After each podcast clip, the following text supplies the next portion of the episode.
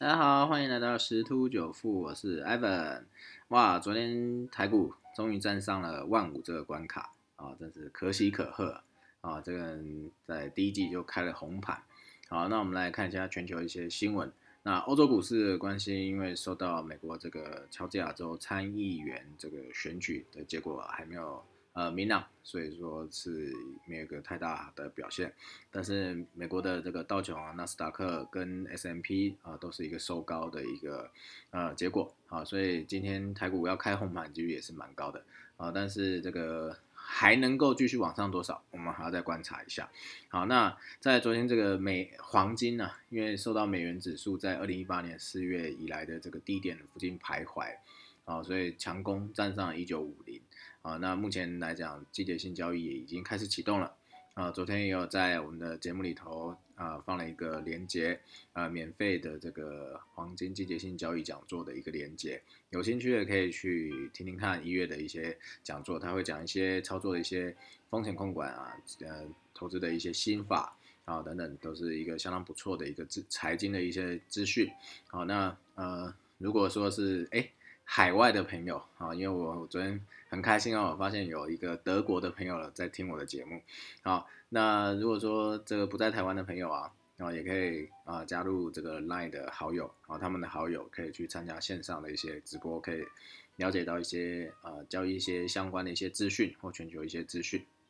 好，那我们再回回头过来看好这个部分。那再就是呃，现在这个刚刚讲到美元指数嘛。那美元指数现在是在八十九上下做一个震荡啊，来回一个拉锯哦。那之前有提到说八十八是一个蛮关键的一个呃关卡，如果说下破八十八，好，那就有可能说代表美元会继续疲弱，那就是热钱会继续涌进到全球的一些金融商品的一个市场。好，所以说台币啊，昨天也是破二十八，见到二十九二十七点九多，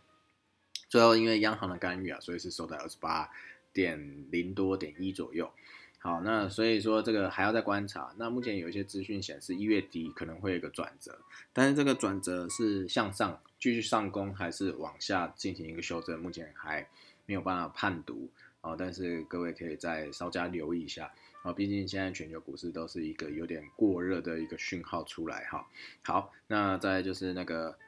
原原油部分有一个比较新的新闻出来，就是因为受到这些疫情的影响。然后产油国有自愿减产，所以就是啊，就是让这个油价有一个支撑，然后呢缓步上攻。好，但是最最终还是要回归了，好，还是要回归那个呃基本面的一个需求。好，那我们再看到台股啊，也有一个消息哈，就是前前一阵子有传出富邦想要并购这个日盛，好，但是现在日盛的大股东啊，他不赞成富邦收购，好的原因是因为啊。他觉得收购的合理价格应该在十三点八九到十五点七一啊，可是富邦的出价连下元，啊，意思是说十三点八九都都没有达到，就直接讲说对员工权益照顾啊，说明空泛，所以反对他收购啊，然后等于劳资双方其实都不赞成了，因为代代表说你今天你要娶我，你聘金给太少了，哈，就是这个概念，所以我看这个这个收购啊，因为富邦他现在在开始在瞄。准一些呃有价值，但是这个呃净值就是收购金额比较低的一些产业啊，想要去做一个并购动作啊，但是这个可能还会要有一些嗯时间吧啊，因为毕竟这个收购的事情是蛮大的。那另外还有一个在美国这边，昨天有一个蛮重要的一个啊消息，这边跟大家分享一下啊，这个跟加密货币相关的哈，加密货币啊，因为礼拜日的时候。啊，比特币创下了新高到三万四千八左右，然后周一的时候就有一个闪崩，瞬间大概呃十五分钟到十分钟的时间吧，跌了大概五千美金，来到两千七百多啊，两万七千多。那今天早晨早晨，昨天呃经过呃二大概二十几个小时，就是大概两天的一个盘整状况，今天早上又上攻到三万四千多，但是没有去略过前高。那如果说呃这个上涨动能中断了，那就有可能是 N 头就形成了，好，那可能就会有个比较大幅度的一个回档，好，所以说这个但是还是呃应该讲说最近的一些行情啊，呃是跟这个消息是有影响。啊，因为美国啊，哦，它要金融革命了，好，怎么说呢？它的货币监理办公室认证银行可以用虚拟货币结算，好，这代表什么？我简单讲一下，那细节会在呃每周六这个加密货币市场的一些。呃，内容里头去做一个详细的说明。简单讲说，就是美国联邦货币监理办公室正式宣宣布，哦，他是说这个可以用 USDT 稳定币，好进行呃结算，啊，但是并不是说未来银行可以买卖比特币，不是这个概念。应该说这个 USDT 它这个区块链金融的法定位阶等于目前的 SWIFT。ACH 或是 FDware，就是 Swift，大家都知道有点类似那个啊交换利率、隔夜拆款利率这些类似这些东西。好，那因为他们发现一件事情，呃，现在这个区块链技术啊，就是已经大部分把银行端要做的很多事情都已经做完了，所以他们就发现一件事情，透过这个区块链技术，可以把银行这些一连串的数字的一些传输、转换跟核核准的动作取代掉。所以，同样一件事情，透过区块链技术，只要一半的时间，那他们就觉得说，哇，那如果用这样的技术，我只要一半的时间就可以处理完毕，那不效率更好吗？而且手续费是一样的哦。好，假设我今天举例好，以台湾的，嗯，去去台湾临柜汇款三十块的手续费，对吗？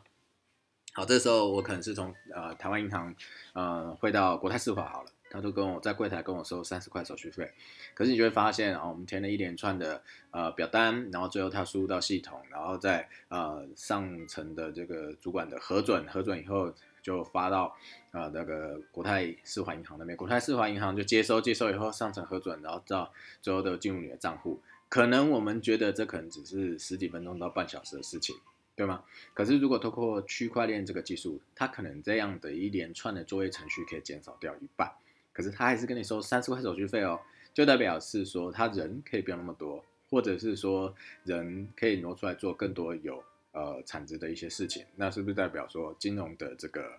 嗯获利率会被提升？所以其实我看到这个新闻，我觉得有两个层面啦。如果有在关注股票的部分，啊，可以去开始研究一些金融股。那呃，但是目前看起来是美股比较有机会，因为台湾的法规是比较保守，而且是比较严谨的。所以可能不会那么快跟进，但是当全世界都在采用的时候，那台湾是有可能就解封的。好，所以这个金融类股可以去多去琢磨，因为一旦如果开始正式的话，那其实这是一个利多啊，因为大概就是刚刚讲那种成本结构呃的一个优化，所以获利就会上升。那同样的就会影响到比特币喽啊？为什么？因为就代表一件事，美国就可以持续的印钞票啊，印钞票，但是他们可以用这个。USDT 稳定币啊，去结算，好，这个这个细节，那我们在这个本周六的这个节目里头再说明一下。好，那就是希望今天台股能够继续站稳一万五，然后持续的往上攻啊，一万五千一、五千二啊，看看这个外资给力到哪里了啊。那台积电当然也是创下新高了，那也有一些分析师在喊那个啊，台湾有一些这个有两档千元股票啊。目标价是希望上看两千了。那如果说股股股市要到可能到万五一万五千五一万六，那当然那个这些高高价股俱乐部一定是要表态的。好，那我们就拭目以待喽，拜拜。